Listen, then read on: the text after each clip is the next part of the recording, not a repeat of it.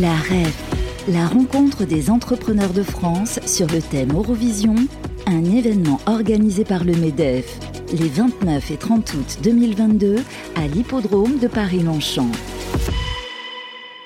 Bonjour à toutes et à tous, merci d'être avec nous 15h14. Nous sommes toujours en direct euh, pour cette session de, rentrée, si on peut dire les choses comme ça. Rencontre des entrepreneurs de France, la REF. Nous sommes le 29 août ici à l'hippodrome de Longchamp qui augure aussi peut-être d'une rentrée 2022, euh, euh, septembre 2022, un peu particulière, en tout cas quand même sous tension si on réfléchit bien, notamment sur le plan économique, mais pas que, sur le plan géopolitique. On a eu l'occasion tout à l'heure d'écouter le discours euh, en duplex depuis Kiev du président de l'Ukraine, Vladimir Zelensky, euh, qui fut un grand moment d'ailleurs, un grand moment d'émotion. Merci d'être avec nous. On va parler bien sûr entrepreneuriat. Euh, parfois même de l'inconscience d'être entrepreneur dans ce pays, parfois. En tout cas, une chose est sûre, mission, sacerdoce et vocation. Quelqu'un qui les représente dignement, qui empêche d'ailleurs les choses de tourner en rond. Parfois, ça nous fait du bien. Elle est sur le plateau, on a toujours le plaisir de l'accueillir régulièrement d'ailleurs pour ses colloques. C'est Sophie de Menton. Bonjour. Bonjour Sophie. C'est un compliment au fond d'empêcher les choses de tourner en rond. Mais heureusement, heureusement. Alors c'est intéressant, mais surtout que quand on voit la pensée ambiante, euh, qui est parfois un peu lénifiante, on peut se dire que c'est bien parfois de bousculer le débat. Et en plus, c'est une preuve de vitalité démocratique. C'est tout à fait juste.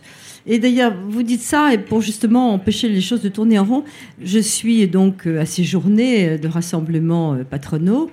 et on écoute, vous venez de le dire, aussi bien le président d'Ukraine que la première ministre, qu'un défilé de ministres et des chefs d'État étrangers.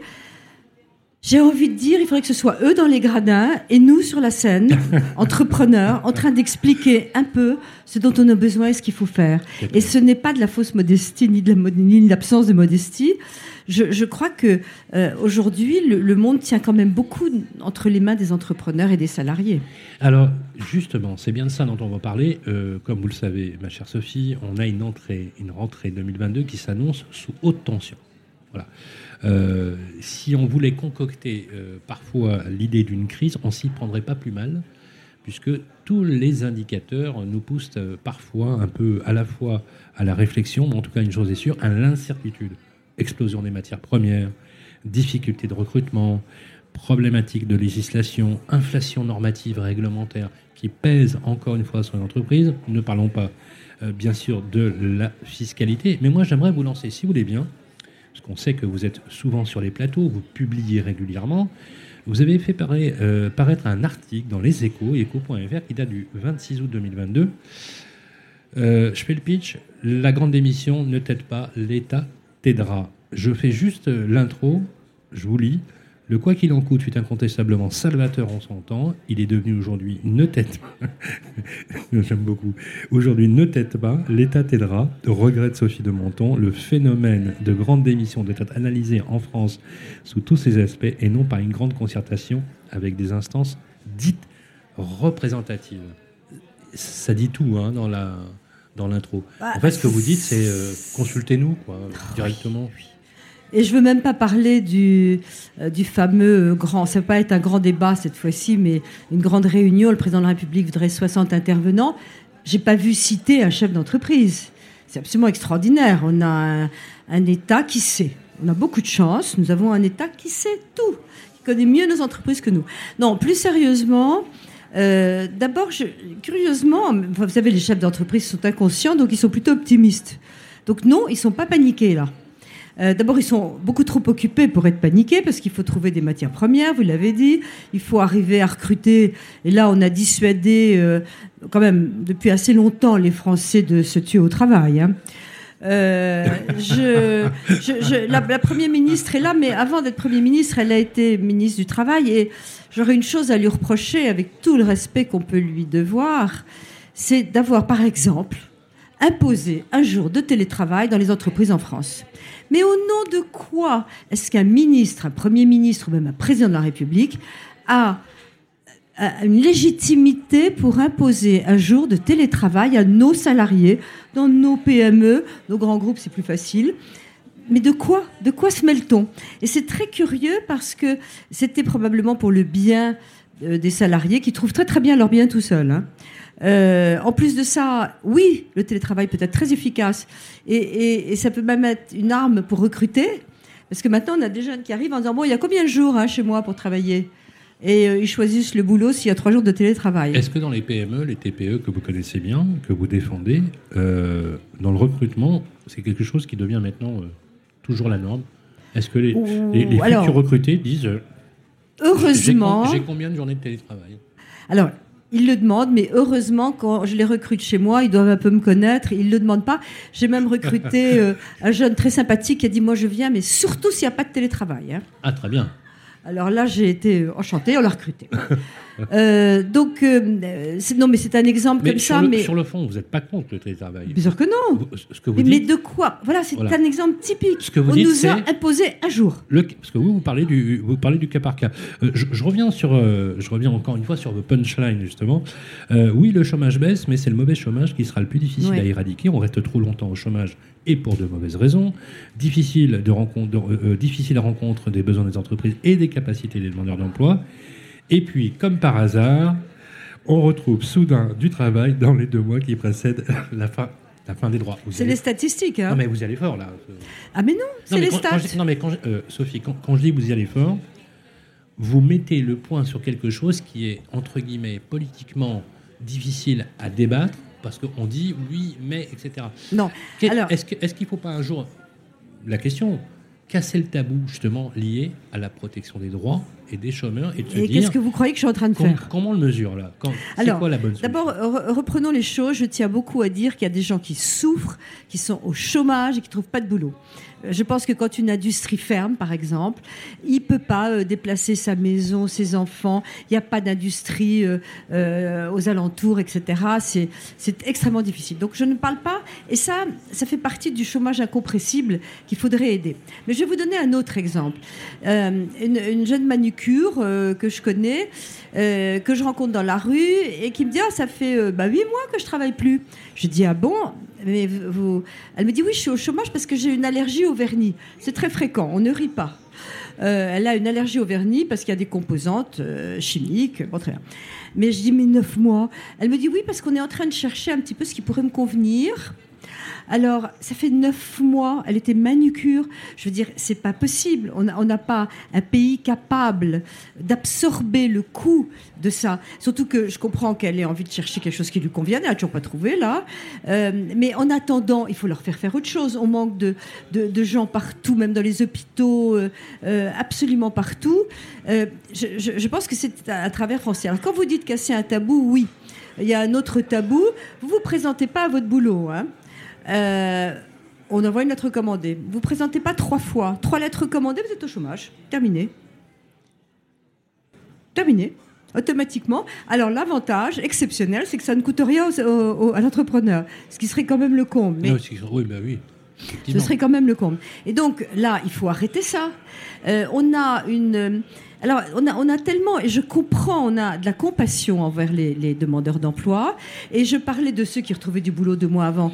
Le cadre dans un métier en tension, mais il a huit mois de vacances. Alors, il y a ceux qui ne les prennent pas et qui sont très consciencieux. Mais vous avez envie de, un cadre, il a envie de faire un voyage exceptionnel, il a mis un peu de l'argent de côté. Euh, il, est, euh, il est dans un, secteur complètement en tension, il retrouvera du boulot sans problème. Et, et donc, deux mois avant, il s'y met quand même. Je veux dire, ça, c'est plus exceptionnel. C'est vrai, ça existe. Nous n'avons plus les moyens d'avoir ce rapport. Et je ne pense pas que ce soit social, ça. Ça, c'est de l'abus. Et je pense qu'il faut être absolument rigoureux avec tout le monde. Question, quand on voit aujourd'hui la rentrée de septembre qui s'annonce sous haute tension sociale, comme vous le savez. Je suis pas si sûre. Alors, alors je, prends par exemple, euh, ne serait-ce que les chiffres qui sont liés au désastre économique euh, lié au logement, par exemple, avec une panne du logement neuf, On a tout fait pour. avec, hein. avec euh, des contraintes qui sont absolument incroyables, un calendrier de rénovation énergétique qui va faire se retirer du marché plusieurs millions de logements hein, classés F et G. Dans la loi pouvoir d'achat, le blocage, effectivement, par exemple, de l'augmentation des loyers, c'était déjà le cas pour la loi sur la rénovation énergétique, énergétique des étiquettes F et G pour l'augmentation des, des loyers, le, ce qu'on appelle l'IRL par exemple, qui encore une fois met les petits bailleurs euh, à mal, mais aussi euh, avec les problématiques de- d'énergie, de matières premières on a l'impression qu'il y a, au-delà de la grande démission, une grande dépression parmi les entrepreneurs. Non. Parce que si on dit grande démission, non, non. grande dépression, Euh, est-ce qu'aujourd'hui, les entrepreneurs de notre pays, les petits entrepreneurs que vous connaissez bien, sont toujours aussi motivés finalement? Oui. Comment, Mais comment on vous peut la voyez pas cette ne pas être rentrée, vous? Comment vous la voyez cette rentrée? Avec tout ce qui se Alors, passe si vous voulez, un entrepreneur, il a le nez sur le guidon. Donc, je la vois, euh, exemple, j'ai le syndicat des plastiques euh, au synthétique. On leur prépare une loi euh, pour empêcher encore plus les plastiques jetables, etc. Ces gens-là, ils bossent comme des dingues. Ils ont des plastiques qui sont recyclables. Euh, Ce sont des plastiques que si on ne fait pas en France, on achètera à l'étranger. On en a besoin du jetable dans les hôpitaux. On confond tout. On confond le, plastique et les, océans de plastique euh, au bout du monde. On confond tout. Donc, si vous voulez, l'entrepreneur, il est là. Qu'est-ce que la loi va me réserver pour demain? Euh, je vais avoir quelle aide ou pas quelle aide, je dois rembourser les aides que j'ai eues, sous quelle forme les, les banquiers ont ordre de nous faire rembourser l'argent qu'on a emprunté et c'est normal. Donc on n'a pas le temps d'être déprimé. On est quelquefois trop catastrophé pour être déprimé. C'est- donc, euh, C'est intéressant parce que vous le dites, euh, comment affronter les incertitudes? Eh ben, il faut les affronter. Alors, d'abord, je, je crois les aider en me battant euh, tant que je peux. Je les ai au téléphone et on essaie de, de le dire. Il faut le dire dans les médias. Il faut absolument que les médias comprennent ça. Et c'est pas forcément le cas. On écoute euh, euh, pas, les entrepreneurs de terrain suffisamment. Et encore une fois, aujourd'hui, tous les politiques devraient être dans les gradins et ils devraient écouter les problématiques des entrepreneurs. Alors, j'ai envie de vous poser une question. Elle est un peu provocante, hein, mais on vous l'a déjà posée. Euh, Sophie de Montron, est-ce que vous êtes pour un État minimum? L'État minimum. on, vous- euh, on vous qualifie de libéral, vous le savez. hein, vous Pardon savez. On vous qualifie de libéral, vous le savez. Ah ben je suis libéral, comme ça on Vous qualifie de libéral. je suis une libérale. On, vous qualifie de libéral, à juste titre, ultra-libéral. Est-ce que pour vous, finalement, nous ne vivons pas, vivons-nous pas une époque dans laquelle vous dites, ben, on a eu l'état maximum, peut-être qu'on devrait avoir un- dans un effet pendulaire un état minimum pour finalement prendre la main. Est-ce que ça serait une bonne chose que demain, finalement, Alors- on, on stoppe l'inflation normative, qu'on arrête de peser par la contrainte sur l'avenir économique de- du pays liée à, l'inter- à la mondialisation, liée à, à l'évolution technologique. Vous avez, vous avez écouté comme moi euh, le Parlement qui, euh, en 2035, supprime les moteurs thermiques, vous savez, et qui donc va démonter la filière automobile. En, dans Luc Châtel s'en est beaucoup ému sur euh, BFM Business, avec des bouleversements qui sont à venir et qui sont générateurs de peut-être d'incertitude, voire même de stress. Alors, je ne serai pas caricaturale et c'est pas aussi simple que ça. D'abord, il y a eu euh, un- un- la certitude que les démocraties libérales étaient l'avenir du monde. On s'aperçoit qu'en Russie, l'idée n'était pas vraiment passée. Euh, en Ukraine non plus d'ailleurs, même s'ils sont libéraux. Euh, et on s'aperçoit que ce n'est plus le modèle qu'on croyait dominant. Bon. Donc il va falloir remettre de l'eau dans son vin. Euh, je crois que c'est important. Il ne s'agit pas d'un État minimum, il s'agit d'un État d'abord aux missions régaliennes. Et les missions régaliennes, elles sont immenses en ce moment. Il y a la guerre à gérer. Il y a les armées à gérer, il y a une partie de la santé, il y a l'éducation nationale, des missions régaliennes où on a foiré partout. Bien sûr. Et déjà, qui s'occupe de ça et qui s'occupe pas des jours de télétravail à donner à nos PME. Et donc ça, oui, ce serait déjà... euh, il faut que l'État se rétrécisse dans ses compétences. Il faut également que l'administration pense autrement. Déjà, le- la grande injure, c'est non, mais on ne peut pas gérer un hôpital ou une école euh, comme une entreprise. Extraordinaire, ça. Il faut avoir un management d'entreprise. Il faut prendre dans l'entreprise ce qui est bon, ce qui n'empêche pas les cahiers des charges. Je suis tout à fait d'accord pour qu'il y ait un programme à l'éducation nationale qui nous a fait juste chuter à la 25e place. hein. Mais bon, Ouais. mais on- admettons qu'ils aient le meilleur programme. Moi, je vois que tous les mômes qui veulent réussir vont dans le privé. Bon, les cliniques privées, on a refusé pendant trois mois Pour ceux qui peuvent. Pour ceux qui peuvent. Bah Vous oui. savez que c'est non non mais attendez, les, les écoles privées sont remboursées, ça c'est le, le- le- Oui. quand même. Et les, mais- cliniques privées aussi. N'oubliez pas que pendant trois mois au début du Covid. Personne ne voulait envoyer de malades dans une clinique privée. Ils avaient tous les réanimateurs. Donc, je ne veux plus de cet état-là. Je n'en veux plus. Et alors là, je peux peut-être défiler pour ça. C'est très clair. Mais je veux un État régalien fort, je respecte l'État, je veux qu'il soit à sa place. Et euh, je, pense qu'ils sont incapables de discuter comment dire, c'est pas parce qu'on a autour d'une table la CGT, le MEDEF, euh, la CPME euh, qu'il y a une discussion formidable. Non, c'est pas ça. Merci euh, Sophie de Menton, toujours aussi engagée. J'aimerais qu'on la dernière minute qu'on la passe à parler un petit peu de l'ingénieur de septembre en septembre. Un déjeuner débat avec Thierry Dassault qui a lieu le mardi 13 septembre. Vous avez aussi un autre déjeuner débat le 20 septembre avec son Excellence Hansi Torlikas, ambassadeur d'Allemagne en France. Il y a un déjeuner au Polo de Paris pour les adhérents le 22 septembre. Euh, vous avez les ateliers d'éthique qu'on retrouve aussi le 29 septembre. Et enfin, on fait les colloques, les colloques qui ont lieu d'ailleurs dans nos studios à Web Radio. Le grand colloque Le grand colloque qui aura lieu le mardi 18 octobre 2022 sur l'affect dans l'entreprise. Quelle place pour l'affect dans l'entreprise? Une euh, journée extrêmement intéressante. Et enfin, l'anniversaire. Voilà, le 20 octobre, c'est J'aime ma boîte. Voilà, tous ceux qui adorent l'entreprise et qui veulent célébrer l'entreprise. Il y a la fête des voisins. Maintenant, il y a la. Il y a ah non, non, non, il y avait la fête de l'entreprise et il y a eu la fête des voisins. Et voilà, et voilà, hein, voilà la fête de l'entreprise. Bravo, bravo. Et ensuite, un déjeuner débat avec son, excellence Lu Shai, j'espère que je prononce bien, l'ambassadeur de Chine en France. Ça aura lieu le mardi 8 novembre 2022. Bien sûr, toutes ces informations, vous les retrouvez sur le site d'éthique. C'est toujours un plaisir de vous avoir sur le plateau. Merci Sophie de Monton et on vous souhaite une excellente rentrée. Merci, vous aussi. À très vite. La rêve la rencontre des entrepreneurs de France sur le thème Eurovision, un événement organisé par le MEDEF les 29 et 30 août 2022 à l'hippodrome de Paris-Longchamp.